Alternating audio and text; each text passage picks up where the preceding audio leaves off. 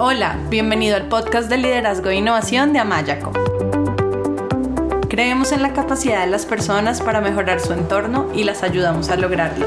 Por eso, hemos creado un podcast diseñado para brindarte herramientas que te ayuden a crecer, desarrollar tu talento y a lograr los resultados que buscas en tu vida y tu trabajo.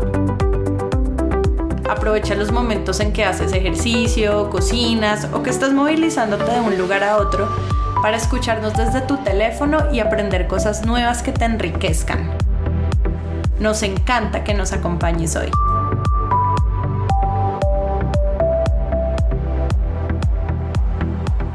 Hola, bienvenido a nuestro podcast de liderazgo e innovación. Yo soy Melanie Amaya, coach profesional certificada. Y en el episodio de hoy tenemos una invitada muy, muy especial. Estamos muy contentos y emocionados de tenerla con nosotros. Ella es Iliana Musa.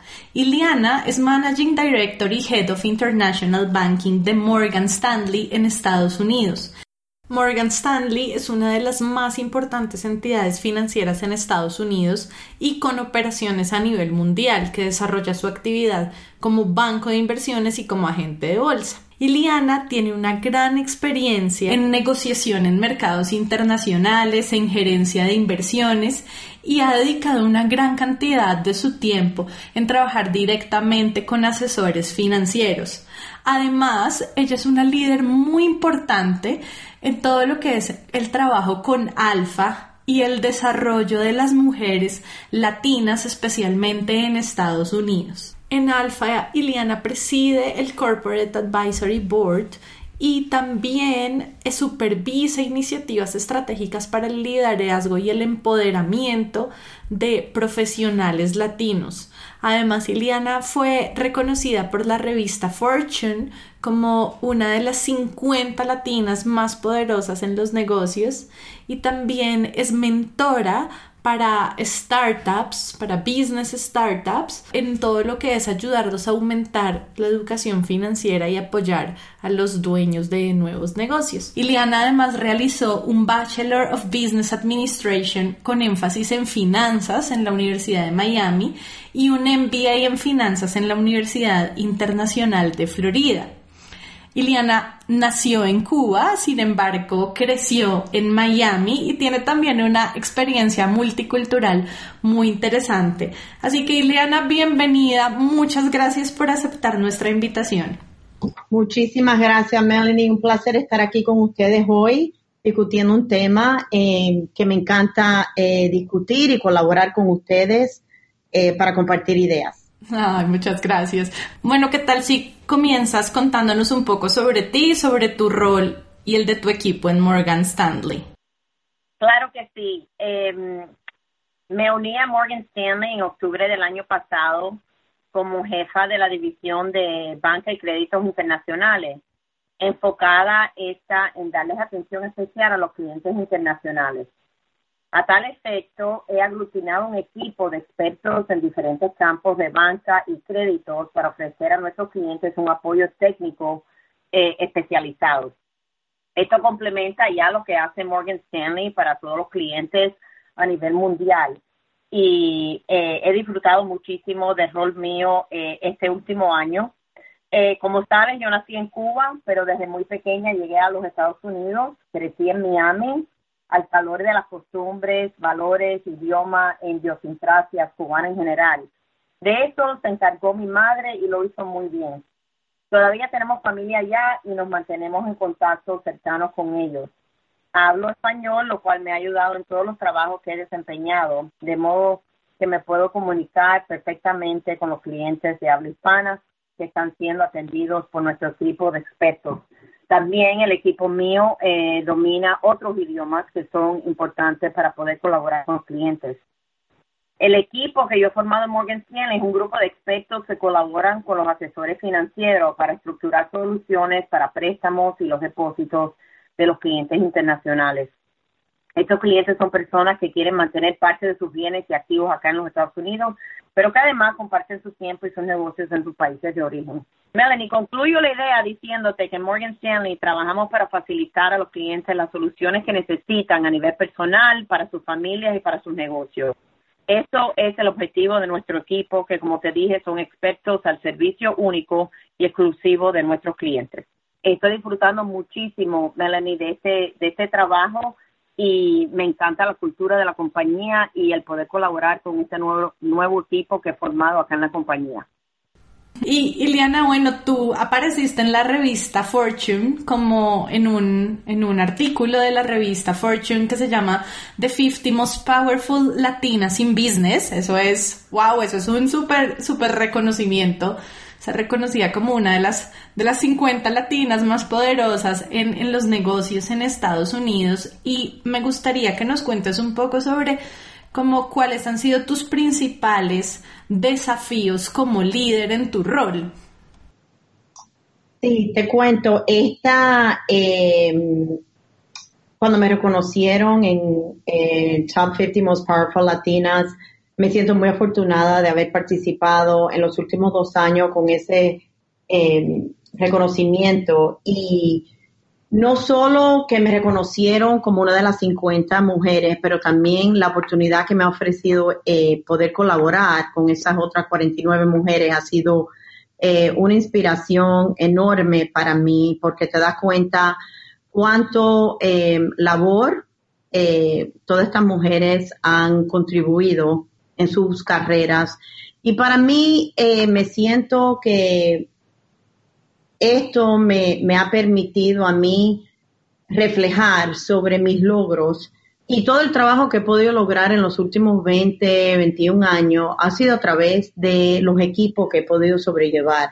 Entonces me siento muy em, afortunada de poder proveer mi liderazgo con los equipos que he podido crear para poder lograr unas metas significativas y con eso vienen los logros, no solo para mí personal, pero la, para mis equipos, para los líderes que he tenido en los equipos míos y para los clientes que he podido servir. Eh, cuando yo me enfoco en la carrera mía, que en los últimos 20 años, Melanie, ha sido mayormente enfocada en International Private Wealth, que es el tema de em, private banking, pero internacional. Y he trabajado para diferentes instituciones eh, que me ha permitido crear unos negocios necesarios para crecer el negocio y también brindarle servicios a clientes que en muchos casos no conocen los temas eh, y los servicios que le estamos brindando.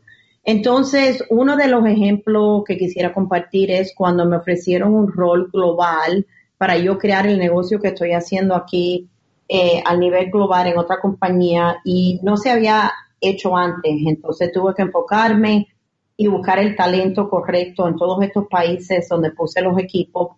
También tuve que identificar los productos necesarios para crear esos productos y servicios para los clientes. Entonces sí era lo que yo llamo un startup.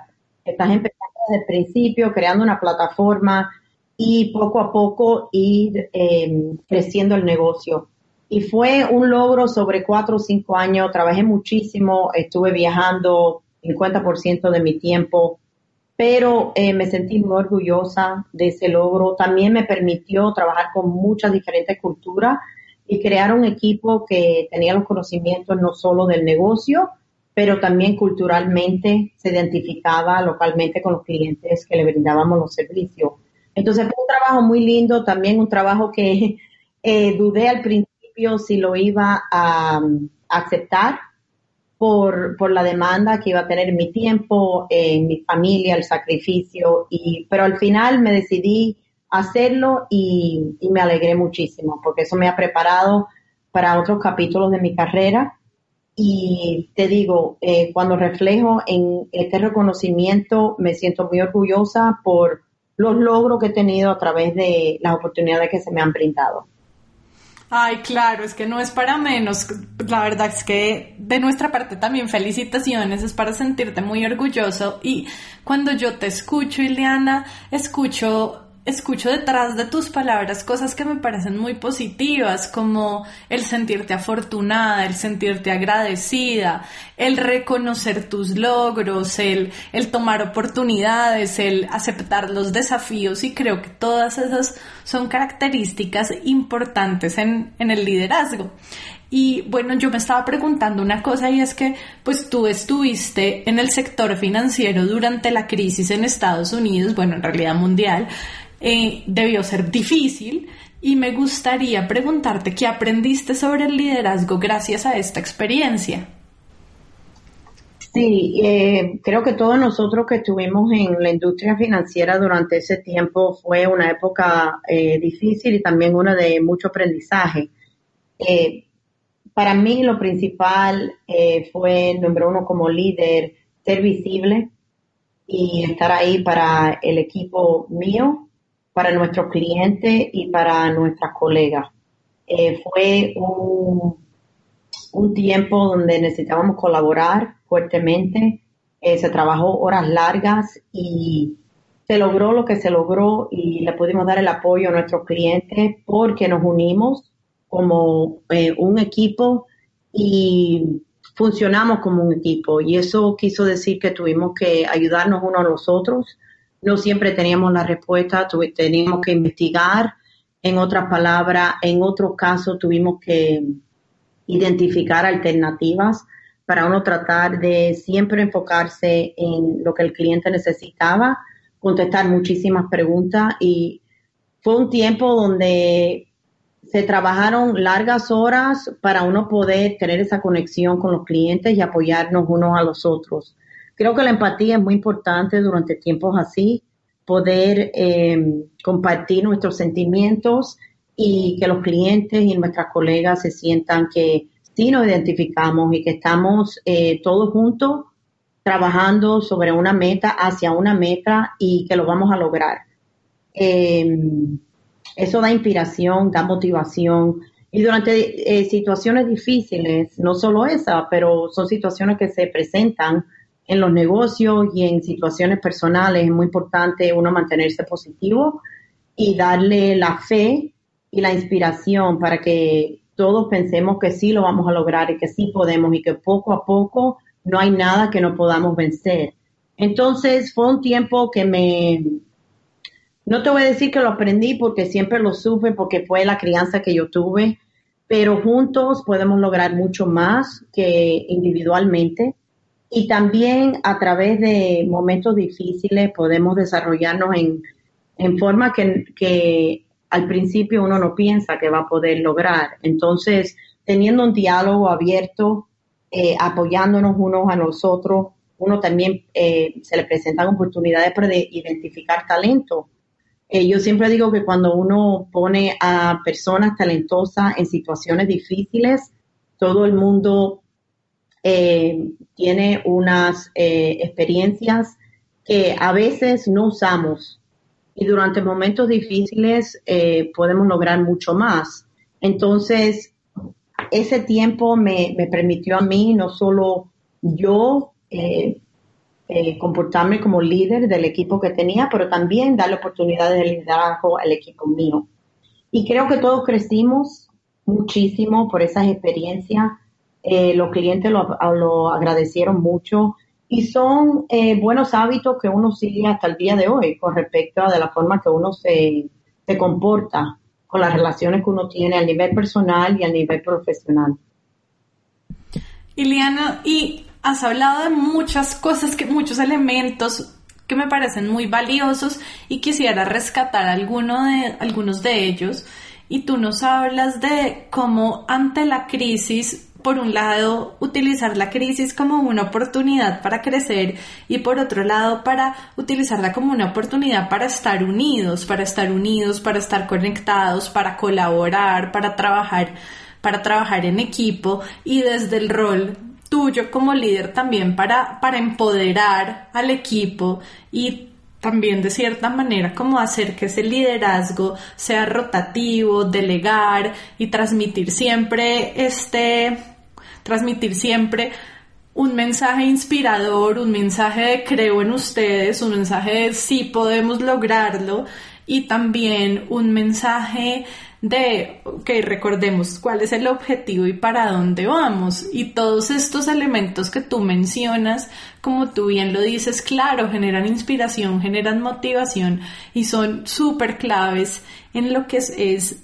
tanto el, el, desarrollo de equipos de alto desempeño como también en, eso, en utilizar las crisis como una oportunidad de, crecimiento y me siento muy alineada contigo cuando hablas de la empatía, ¿sí? Creo que, y más en momentos de crisis, creo que la empatía y diría también que hasta la compasión son elementos que pueden contribuir mucho a fortalecer las relaciones en momentos de crisis y ayudar en esos momentos a, a sacar lo mejor de las personas, a sacar lo mejor del equipo y como hablabas tú también, a lograr un, un impacto positivo en los clientes a los que ese, ese equipo sirve. Así que me, me encanta, me encanta tu reflexión y todos esos elementos que, que compartes con nosotros y me hace pensar en algo y es en el tema de, del propósito y de los valores. Y me gustaría que nos compartieras cuál es tu propósito, cuáles son tus valores y cómo estos se reflejan en tu filosofía de liderazgo.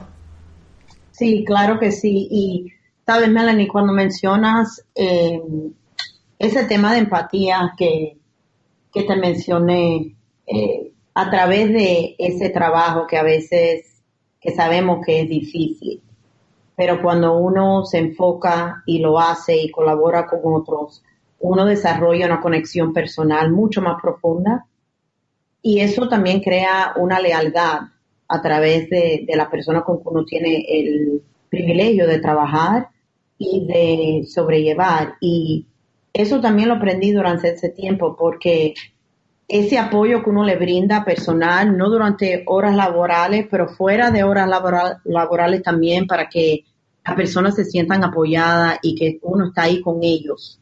Eh, esa conexión personal que se desarrolla a través de ese trabajo bien difícil crea una lealtad que dura sobre muchos años. Y yo he tenido el privilegio de los equipos que yo he sobrellevado. Yo todavía tengo relaciones con equipos de trabajos anteriores y roles anteriores que yo tuve y eso, eso lo aprecio muchísimo porque te das cuenta que uno al, uno, yo por lo menos lo que me, motiva para yo hacer el trabajo que yo hago es los logros que las personas con que yo colaboro van a poder tener personalmente profesionalmente. Entonces es un trabajo lindo porque aunque tienes unas metas y tienes una estrategia y en el caso mío, estoy creando un equipo y es una estrategia a largo plazo. Estoy, em, me estoy enfocando en ella. Yo no puedo hacer nada de lo que yo hago diariamente si no es por las personas que yo tengo en el equipo mío. Entonces, ese agradecimiento te, te permite colaborar en formas de que también crea una lealtad que creo que es muy importante para el liderazgo, porque ninguna estrategia se puede implementar si no es con el apoyo de las personas que están eh, implementando de día en día esa estrategia. Y estoy muy agradecida y siempre digo, our biggest asset eh, en cualquier estrategia son el personal que uno tiene. Y por lo tanto uno tiene que enfocarse y, invertir el tiempo en desarrollar esas relaciones. Algo que te, te comento, cuando yo empecé mi carrera, no me enfoqué tanto. Siempre cuando hablo con los jóvenes y los estudiantes, siempre hablo sobre eso, cómo, eh, cómo tomas tu, tu network y las relaciones que tú tienes y cuánto tiempo estás invirtiendo en, desarrollar esas relaciones, porque eso va a ser lo más importante para uno en su carrera. Para recibir más herramientas que te ayuden a generar los resultados que buscas en tu vida, trabajo y organización, te invitamos a inscribirte a nuestro newsletter Solo tienes que entrar a nuestra página web amayaco.com y escribir tu email en la sección Nuestro newsletter. Sí, estoy, estoy 100% de acuerdo contigo. Mira que de hecho en, en Amaya con nosotros tenemos un modelo de liderazgo y ese modelo de liderazgo está compuesto por seis dimensiones que son las dimensiones que consideramos son claves en los líderes y una de esas dimensiones es precisamente eso, el relacionamiento. Y el relacionamiento tiene que ver con varias cosas que tú has nombrado y tiene que ver con, con la capacidad de mostrar empatía, porque como tú muy bien lo dices, cuando yo soy empático, desarrollo mi empatía y puedo además mostrarla, comunicarla en la manera en que me relaciono con los demás, entonces el efecto que eso genera en el otro es confianza, porque el otro dice, ah, aquí enfrente mío yo tengo un líder, primero a quien le intereso, y segundo que me comprende y me ve como un ser humano y no como, como un recurso, como una máquina. Y, y, el, y cuando el colaborador o cuando la persona siente que realmente su líder eh, le demuestra un interés genuino, cuando la persona dice, ok, es que yo a mi líder le intereso y le interesa mi bienestar, entonces confía en él y esa confianza genera esa lealtad de la que tú hablas. La lealtad hace que, como tú muy bien dices, las personas eh, puedan seguir la estrategia del líder y puedan alinearse con el líder. Y esa lealtad es que casi lo que genera es, mi líder me está pidiendo esto y me está comunicando y me está bajando esta estrategia y él me ayuda y yo también lo quiero ayudar.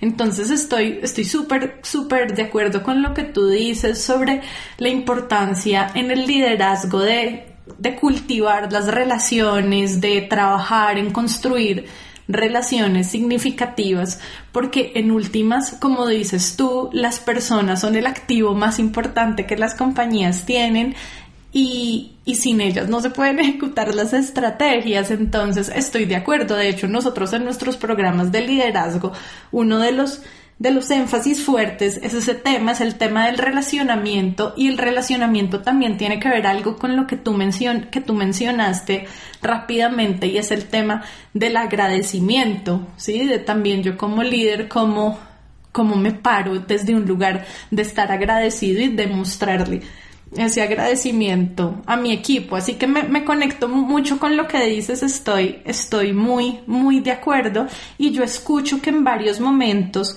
de nuestra conversación tú has hablado, tal vez está un poco implícito, sobre el tema del, del servicio. Entonces me gustaría saber cuál es tu visión con respecto al liderazgo servicial y cómo se refleja este tipo de liderazgo a lo largo de tu carrera. Sí, es un tema que, ha sido muy importante para mí. El líder, eh, cuando pienso en liderazgo, eh, siempre pienso en lograr las metas de liderazgo a través de, servicio. Cómo uno eh, se pone en el lugar de los demás. Y como yo he tenido la oportunidad, Melanie, de ser líder de equipos que tienen mucha más experiencia que yo, me acuerdo al principio de mi carrera me asignaron un equipo que estaba enfocado en América Latina y ese equipo no había una persona en el equipo que no tenía eh, más, todo el mundo tenía más experiencia que yo.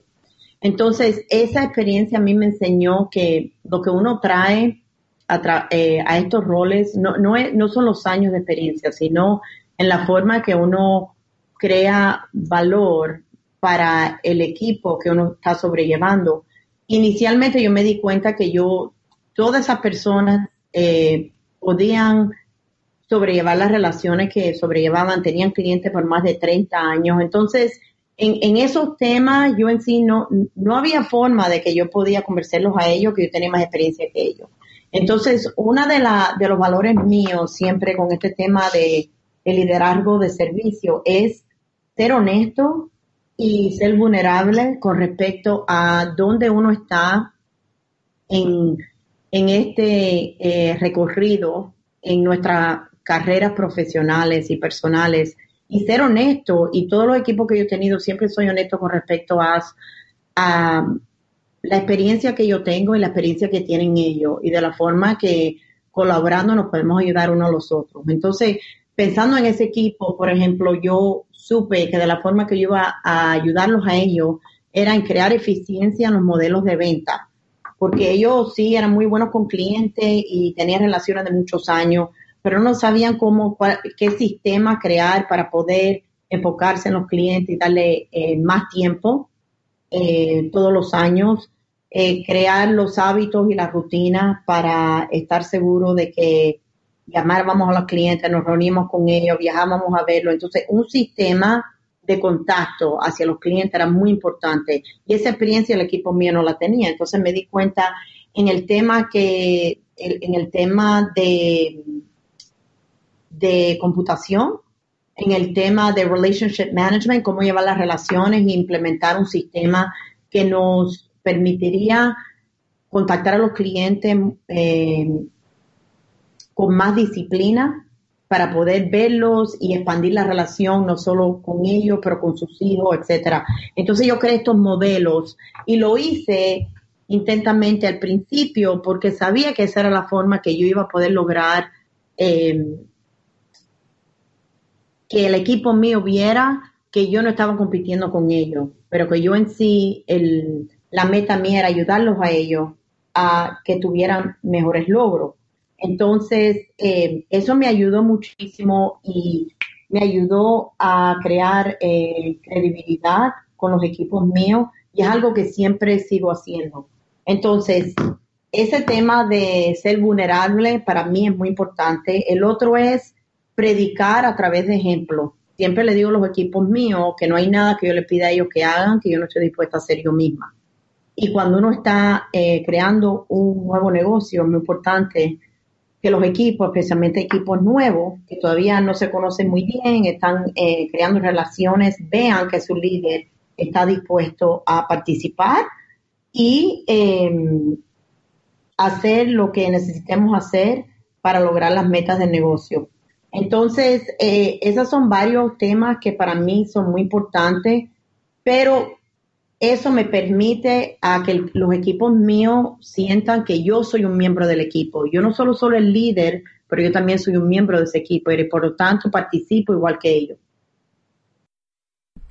Wow, bueno, estoy maravillada con todo lo que estás diciendo y como que quisiera profundizar en, muchas cosas, pero por tiempo voy a tener que, controlarme y que medirme.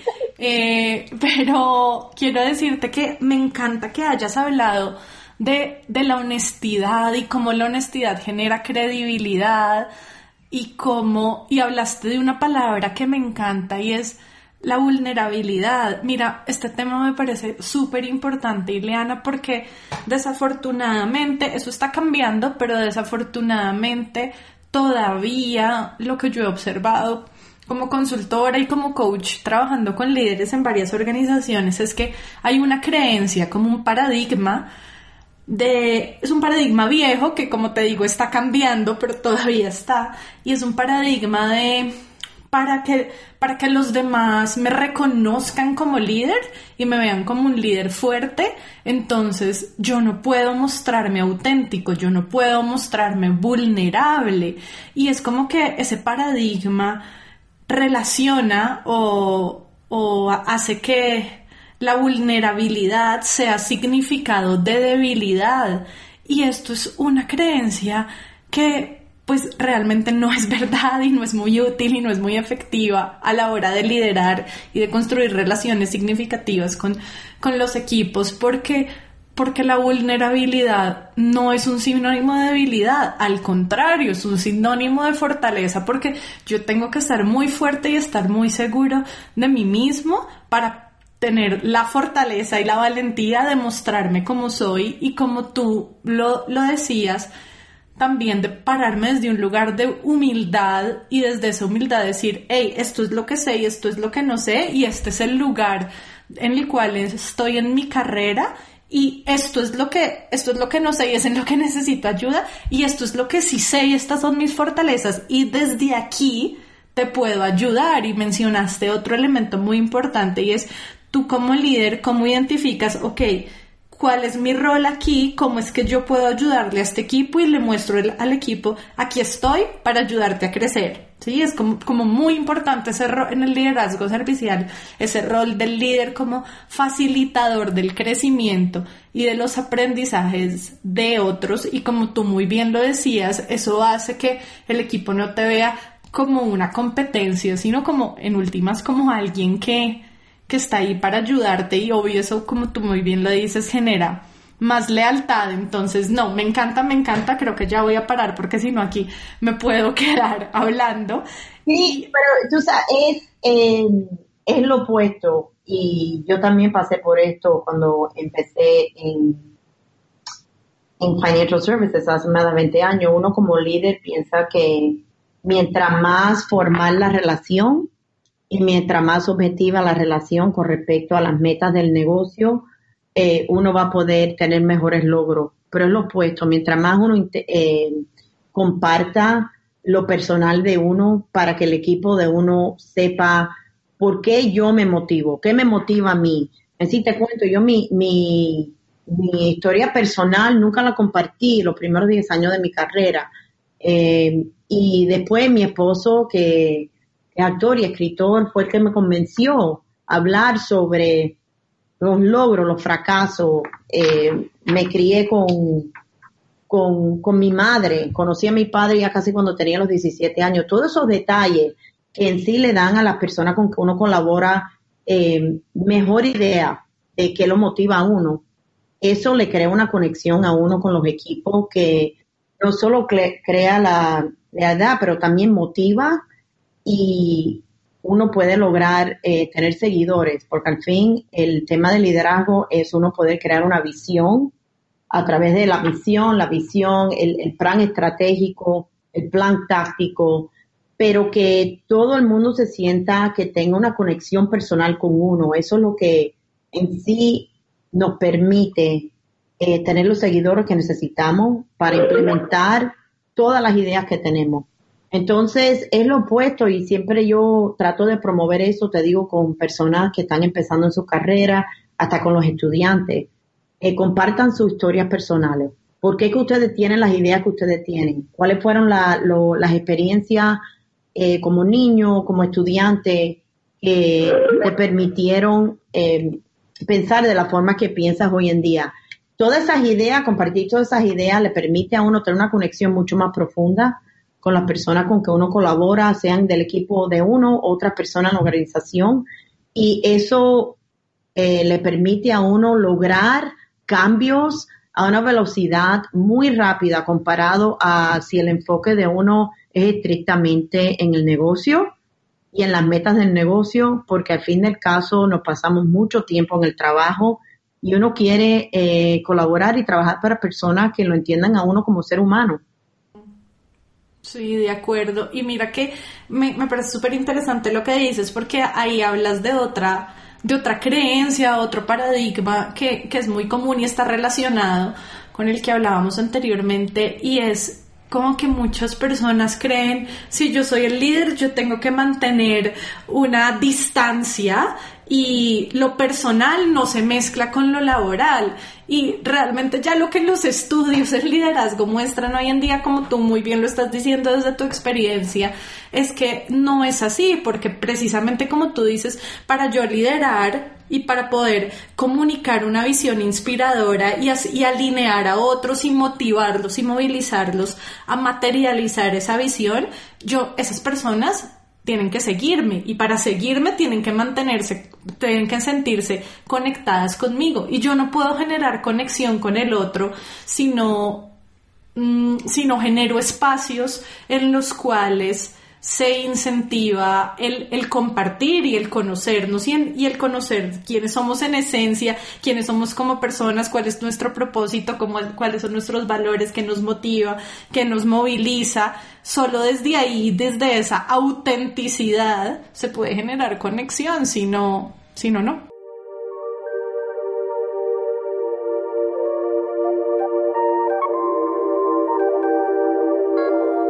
Si quieres escuchar más episodios y descargar de manera gratuita libros y material electrónico sobre liderazgo, inteligencia emocional, coaching, equipos de alto desempeño y otros, te invitamos a visitar nuestra página web amayaco.com. Amayaco es con Y.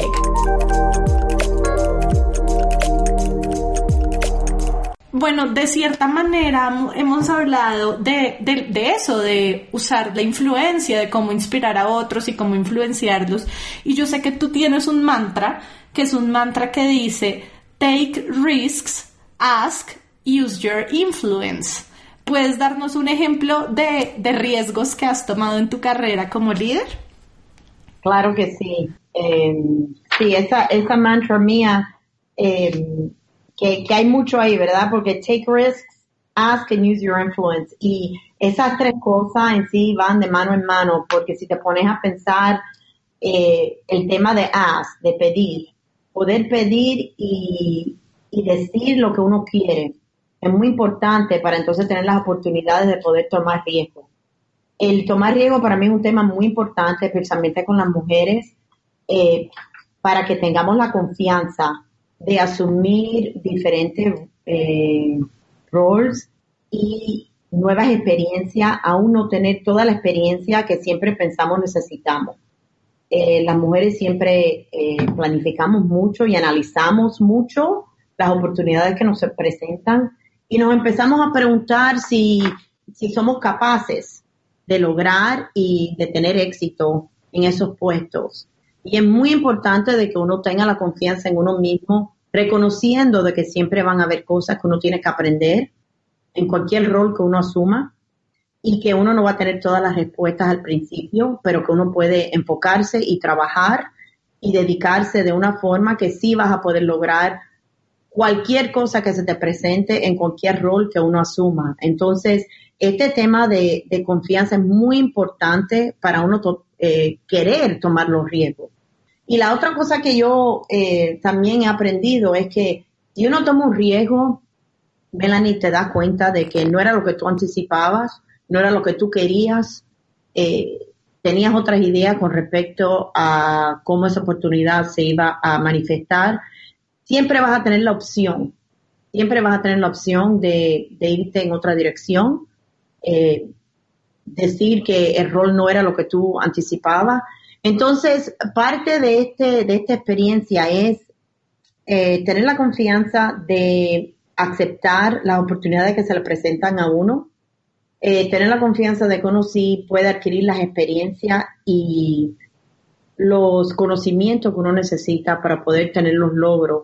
Y nosotros trabajamos eh, muy, muy fuerte, nos dedicamos muchísimo al trabajo y no hay nada que no se pueda lograr. Entonces, en mi carrera he tenido muchos puestos que se me han ofrecido, que han sido puestos nuevos te cuento que yo en muchos casos en la compañía donde yo trabajo, el tema que estábamos discutiendo anteriormente de uno poder eh, expresar cuáles son sus ambiciones, poder decir y em, compartir las ideas que uno tiene, no solo con respecto al trabajo que uno está haciendo hoy por hoy, pero a qué uno aspira a hacer a largo plazo. Y yo cuando aprendí a hacer eso, siempre, todos los gerentes que tuve, siempre compartía con ellos cuál era mi pasión, qué es lo que yo quería hacer, los negocios que quería sobrellevar, siempre eh, compartiendo mis ideas a largo plazo para que ellos me vieran no solo en lo que soy capaz hoy por hoy, pero también en un futuro. Y eso me permitió entonces tomar puestos que no existían anteriormente. Estos eran roles que crearon basado en mi interés, basado en mi en las ideas que yo compartí con respecto a formas que yo pensé que yo podía contribuir en la compañía donde yo trabajé. Y, este rol que yo tengo en estos momentos es un rol nuevo, es el, ejemplo perfecto, es un rol nuevo. Entonces, cuando uno toma un, rol donde no hay em, una historia con respecto al trabajo que se ha hecho, uno en sí está creando el roadmap, como digo yo, con respecto a lo que se puede lograr y eso es muy exitoso. A mí eso me da energía, me motiva muchísimo. A otras personas eso le da mucha ansiedad, no tener las respuestas, no saber cuál es el futuro, porque uno en sí está creando el futuro. Entonces, para mí, muchos de los riesgos que yo he tomado es asumiendo roles que, no existían anteriormente, donde yo defino eh, el éxito de ese rol. Y a través de la influencia yo colaboro y yo defino de la forma que yo creo que se debe crear y lo que podemos lograr. Y eso quiere decir que en muchos casos yo tuve que, tomar los riesgos con respecto a lo que se podía lograr, sin, sin tener certitud de que eso en sí se iba a poder lograr de la forma que yo lo estaba definiendo, y aunque porque no había experiencia anterior.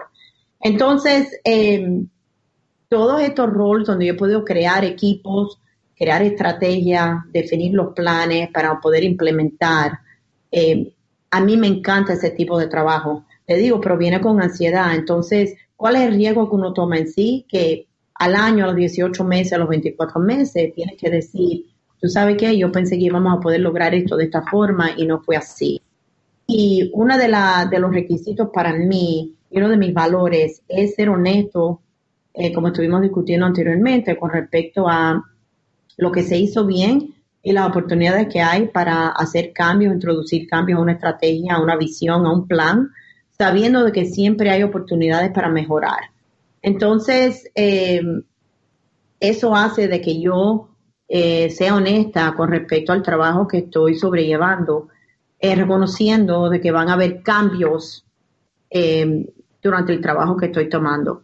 Otra, otro ejemplo con respecto a, a los riesgos, que es mi, mi, con respecto a mi mantra, use your influence, tu influencia, es que mientras que tú estás creando eh, tus ideas, estás implementando, creando los planes para que otros compartan la visión que tú tienes, porque esto también es creando una visión donde los demás eh, sientan una conexión y quieran invertir los recursos, el personal, em, para avanzar esa estrategia. Y eso quiere decir que también que uno tiene que influenciar las ideas. Entonces, de la forma que uno presenta información, de la forma que uno presenta las ideas, eh, siempre yo he dicho que tienes que enfocarte en los números. Porque tener una buena idea, pero que no la apoyes con los números, no tiene el mismo impacto. Cuando tú eh, quieres lanzar una estrategia en un nuevo país, si tú haces tu trabajo y tú estudias bien la oportunidad y entonces tú empiezas a presentar tus ideas, tu visión a través de ese análisis que tú hiciste, tiene mucho más valor para una empresa de que si es nada más que una idea. Entonces la preparación es clave. Para mí la preparación es muy, muy importante. Los equipos que yo he tenido el privilegio de sobrellevar, eh, siempre me dicen, Indiana, tú te preparas y te sobrepreparas. Y siempre se lo digo precisamente a la mujer, be over prepared Tienes que eh, prepararte, enfocarte, hablar con los expertos y tener eh, todos los números para poder apoyar tu punto de vista cuando estás en reuniones, cuando estás en juntas, porque eh, es una nueva idea y la nueva idea crea un medio ambiente donde van a hacer preguntas, donde muchas personas no, no entienden la visión todavía. Entonces tienes que estar bien, bien preparado para poder lanzar esas ideas y esa nueva estrategia. Y por eso te digo que cuando yo pienso en, tomar los riesgos en el poder preguntar y usar tu influencia, para mí esas tres cosas se unen en muchos de los roles que yo he tenido.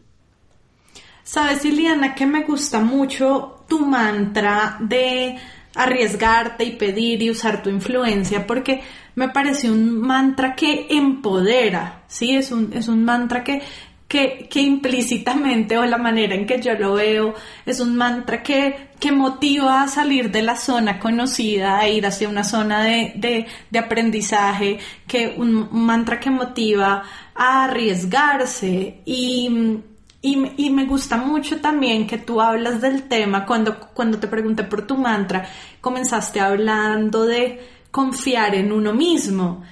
Y me gusta mucho porque, de hecho, en el trabajo que yo hago como coach con mis clientes para, para ayudarlos a cumplir sus metas y desarrollar sus competencias como líderes, un trabajo muy importante es precisamente descubrir cómo cuál es esa manera en la que tú te hablas a ti mismo, cuáles son las conversaciones conscientes o inconscientes o las creencias, cuáles son esas conversaciones conscientes o inconscientes que tienes contigo mismo, esas creencias que están ahí en tu mente y o que te están ayudándote como lo hace tu mantra a tomar riesgos y arriesgarte y salir de la zona conocida y salir y sentir confianza en ti mismo y sentirte empoderado. O por el contrario pueden ser creencias que no son útiles conversaciones que estás teniendo contigo mismo que no te ayudan a salir de tu zona conocida y arriesgarte o a pedir o a usar tu influencia porque porque te mantienen temeroso, porque te, te mantienen miedoso y, y, no le ayudan a tu, a tu confianza en ti mismo, no te ayudan a creer en ti mismo. Entonces creo y pues lo digo como ya por experiencia y por el trabajo que yo hago con mis clientes, es que definitivamente en el liderazgo es muy importante primero hacernos conscientes de, ok, cuáles son esas creencias que yo tengo en mi mente, cuáles son esos, esas conversaciones que estoy teniendo conmigo mismo y preguntarme, ¿están siendo útiles o no están siendo útiles? Si, si son útiles es porque me empoderan y me ayudan a tomar riesgos y a pedir y a salir de mi zona conocida hacia una zona de aprendizaje y arriesgarme e ir hacia mis metas. Pero si mis creencias o esas conversaciones que tengo conmigo mismo me hacen sentir temeroso, me hacen sentir desconfiado, me hacen sentir inseguro, entonces es, es importante como ponerlas a la luz y hacer un trabajo de relacionarme con esos pensamientos de una forma diferente y adoptar mantras como el que tú tienes. Yo a mis clientes siempre los invito a eso, a generar mantras.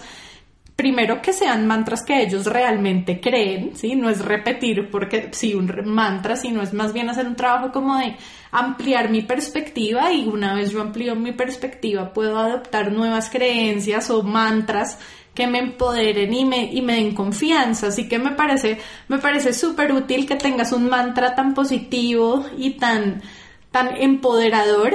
Y tú hablaste mucho sobre el rol de las mujeres.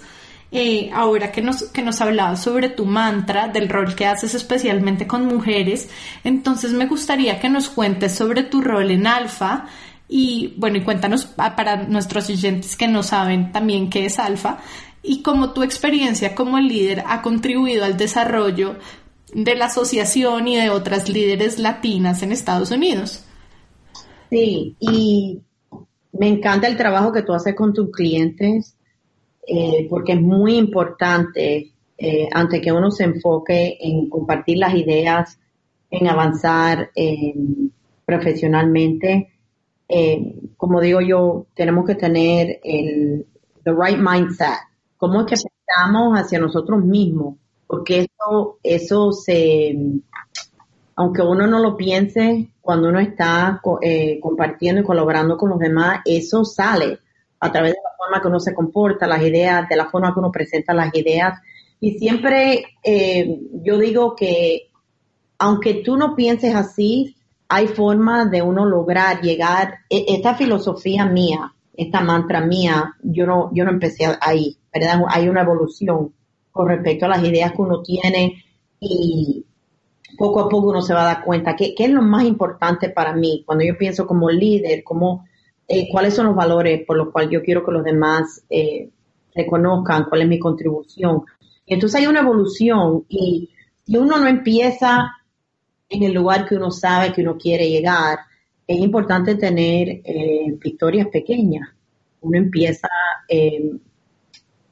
por ejemplo, asumiendo roles dentro de, del trabajo que uno hace, donde uno pueda, pueda tomar más riesgo, asumiendo responsabilidad por un proyecto, por ejemplo, eh, dando de su tiempo fuera del trabajo, donde no tienes esa presión eh, y te permite tener unos logros pequeños que entonces te van a dar la confianza poco a poco, asumir más responsabilidad y eh, participar en la forma que tú quieres participar a largo plazo, porque es que de un día a otro esto, esto requiere práctica, requiere experiencia, pero poco a poco se puede lograr. Y con respecto al trabajo que hago con las mujeres, siempre hablamos sobre eso, cómo es que uno busca las oportunidades que no son tan riesgosas para uno lograr la experiencia que entonces te va a permitir tener la confianza cuando los momentos críticos en tu carrera se te presenten o en, en, el, en el lado personal. Yo siempre digo, una de las mejores formas de negociar es en, en el lado personal, en el hogar de uno, por ejemplo, porque entonces ahí no tienes esa presión, si no lo logras, no pierdes nada. Como decía mi madre, el no ya lo tienes. Entonces, ¿cómo practicas eh, para que entonces te sientas poco a poco que vas a tener más confianza y, entonces en tu carrera, en, medio ambiente profesional, puedes tomar el riesgo necesario, pero tienes que practicar y tienes que enfocarte, invertir el tiempo para lograr esa, esa experiencia. Entonces, poco a poco se puede. Siempre digo que no es, eh, para mí, cuando yo tomo, eh, pienso en los riesgos que yo tomé, el trabajo que he podido, yo empecé en hacinamiento pequeño.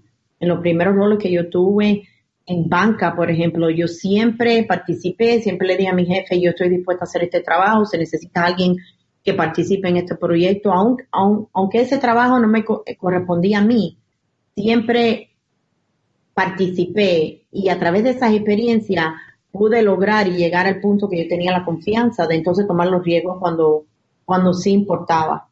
Eh, y es un tema muy importante para las mujeres, Melanie, porque te repito, muchas mujeres, eh, especialmente culturalmente latinas, eh, no siempre nos crían en un medio ambiente donde nos hacen pensar que esos logros son posibles o que tomar riesgos es bueno, etcétera, etcétera. Entonces, este trabajo con Alfa, Alfa es eh, Association of Latino Professionals for America, es la organización más grande profesional en los Estados Unidos que se enfoca en liderazgo, en desarrollar los eh, latinoamericanos en los Estados Unidos para que tengan la capacidad de liderazgo necesaria para poder avanzar en todos los sectores de la economía en los Estados Unidos.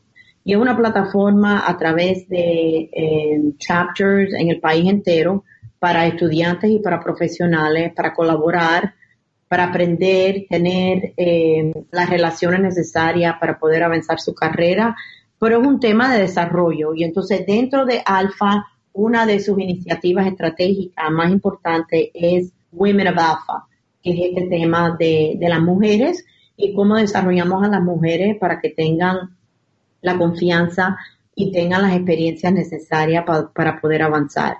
Y entonces todos los años hay programación al nivel nacional que se presenta en la conferencia anual y entonces durante el año entero al nivel local para que las mujeres puedan adquirir eh, estas experiencias, puedan colaborar con otras mujeres, puedan establecer las relaciones que necesitan en las industrias donde trabajan y es un trabajo muy lindo porque es, un, es una experiencia de, de compartir experiencias. Y a través de esas experiencias y a través de alguna de la programación que hacemos, las mujeres pueden avanzar y hablar con otras mujeres que normalmente no, no tienen oportunidades para, para, compartir ideas.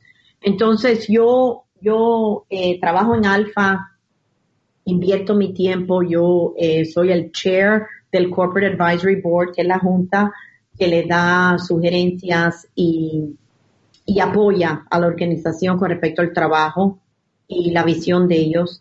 Y entonces, dentro de ese trabajo, también brindo mi tiempo para enfocarme en el tema de las mujeres, que me interesa muchísimo.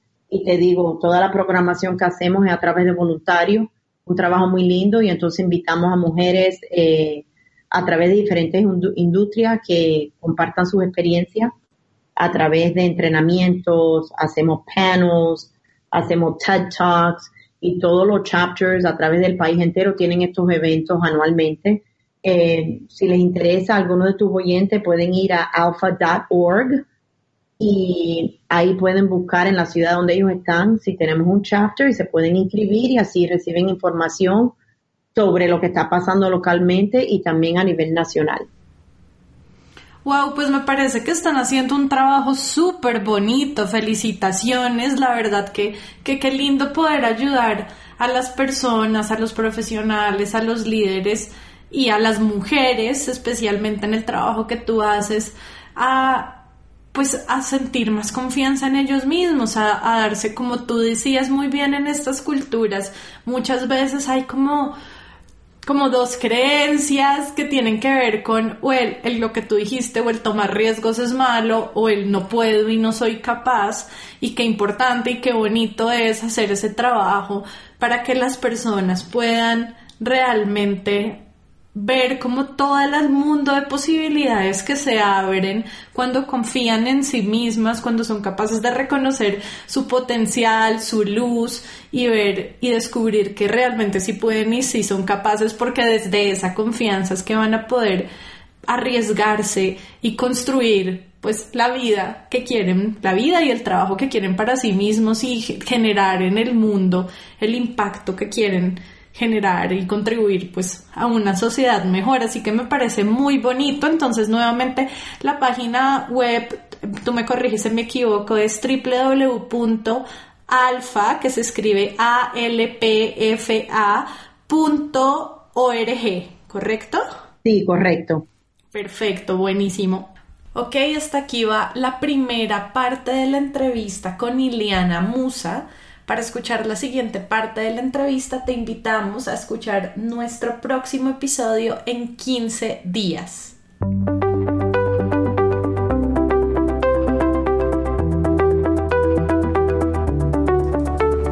Gracias por acompañarnos en el episodio de hoy. Esperamos que te haya gustado. Si quieres que más personas se beneficien con este podcast, te agradecemos que lo compartas con otros y que dejes una reseña de 1 a 5 estrellas en la plataforma desde la cual lo estás escuchando. Si quieres seguir aprendiendo, te invitamos a escuchar nuestro podcast, a leer nuestros artículos y a inscribirte a nuestro newsletter en el blog de Amayaco amayaco.com slash blog. Tu opinión es muy importante para nosotros. Cuéntanos qué te ha gustado y qué quieres escuchar dejando tus comentarios en el blog de Amayaco. Y si tienes preguntas o quieres hablar con nosotros, escríbenos a hola.mayaco.com o vía Twitter arroba co-al amaya. Esperamos escuches nuestros próximos episodios. Chao y hasta la próxima.